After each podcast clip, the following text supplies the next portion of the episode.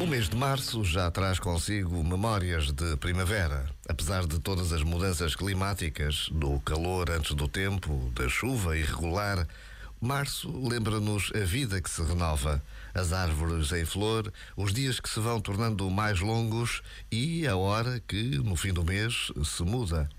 O anúncio da primavera é sempre sinal de uma beleza que podemos e devemos estar atentos.